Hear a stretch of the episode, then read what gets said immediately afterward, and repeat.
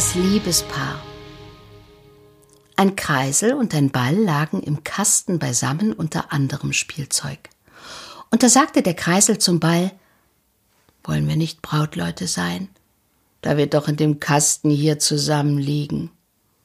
Aber der Ball, der von feinstem Leder genäht war und der sich ebenso viel einbildete wie ein feines Fräulein, wollte auf dergleichen gar nicht antworten. Am nächsten Tage kam der kleine Knabe, dem das Spielzeug gehörte. Er bemalte den Kreisel rot und gelb und schlug einen Messingnagel mitten hinein. Dies sah gerade recht prächtig aus, wenn der Kreisel sich herumdrehte. Sehen Sie mich an, sagte er zum Ball. Was sagen Sie nun? Wollen wir nicht Brautleute sein? Wir passen so gut zueinander. Sie springen und ich tanze. Glücklicher als wir beide würde niemand werden. So, glauben Sie das? sagte der Ball. Sie wissen wohl nicht, dass mein Vater und meine Mutter Lederpantoffeln gewesen sind und dass ich einen Kork im Leibe habe. Ja, aber ich bin von Mahagoniholz, sagte der Kreisel. Und der Stadtrichter hat mich selbst gedrechselt. Er hat seine eigene Drechselbank und es hat ihm viel Vergnügen gemacht. Kann ich mich darauf verlassen? fragte der Ball. Möge ich niemals die Peitsche bekommen, wenn ich lüge, erwiderte der Kreisel. Sie wissen ganz gut für sich zu sprechen, sagte der Ball, aber ich kann doch nicht. Ich bin mit einer Schwalbe so gut wie versprochen. Jedes Mal, wenn ich in die Luft fliege, steckt sie den Kopf zum Nest heraus und fragt Wollen Sie? Und nun habe ich innerlich Ja gesagt. Und das ist so gut wie eine halbe Verlobung, aber ich verspreche ihm, sie nie zu vergessen. Ja, das wird mir helfen, sagte der Kreisel, und so sprachen sie nicht mehr miteinander. Am nächsten Tag wurde der Ball von dem Knaben vorgenommen. Der Kreisel sah, wie er hoch in die Luft flog, gleich einem Vogel, und zuletzt konnte man ihn gar nicht mehr erblicken. Jedes Mal kam er wieder zurück, machte aber immer einen hohen Sprung, wenn er die Erde berührte, und das geschah immer aus Sehnsucht oder weil er einen Kork im Leib hatte.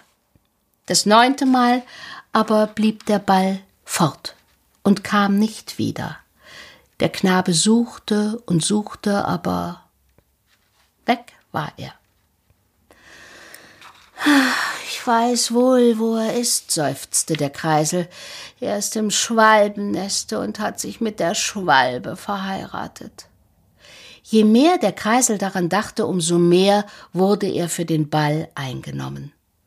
Gerade weil er ihn nicht bekommen konnte, darum nahm die Liebe zu, dass er einen anderen genommen hatte, das war das Eigentümliche dabei.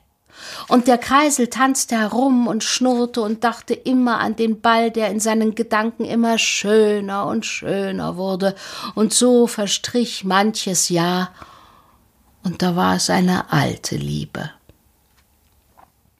Der Kreisel war nicht mehr jung. Aber da wurde er eines Tages ganz und gar vergoldet. Nie hatte er so schön ausgesehen. Er war nun ein Goldkreisel und sprang, dass es schnurrte. Ja, das war noch etwas, aber auf einmal sprang er zu hoch und weg war er. Man suchte und suchte, selbst unten im Keller, doch er war nicht zu finden. Wo war er?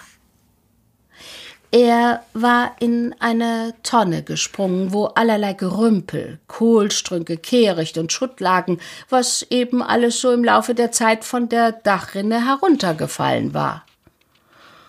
Oh, nun lieg ich freilich gut. Hier wird die Vergoldung bald von mir verschwinden. Oh, unter welchen Unrat bin ich hier geraten? Und dann schielte er nach einem langen Kohlstrunk und nach einem sonderbaren runden Dinge, das wie ein alter Apfel aussah, aber es war kein Apfel, es war ein alter Ball, der viele Jahre in der Dachrinne gelegen und den das Wasser durchdrungen hatte. Ah, Gott sei Dank, da kommt doch einer unseresgleichen, mit dem man sprechen kann, sagte der Ball und betrachtete den vergoldeten Kreisel. Äh, ich bin eigentlich von Leder und habe einen Kork im Leibe, aber das wird mir wohl niemand mehr ansehen.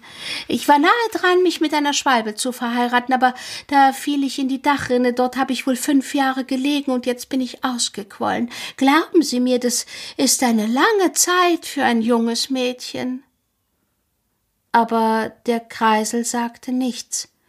Er dachte an sein altes Liebchen und je mehr er hörte, desto klarer wurde es ihm, dass sie es war.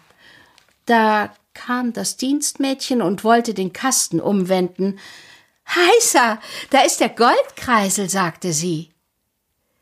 Der Kreisel, der kam wieder zu großen Ansehen und Ehren, aber vom Ball hörte man nichts, und der Kreisel sprach nie mehr von seiner alten Liebe die vergeht, wenn die Geliebte fünf Jahre lang in einer Wasserrinne gelegen und ausgequollen ist, ja, man erkennt sie nie wieder, wenn man ihr in einer Kehrichtonne begegnet.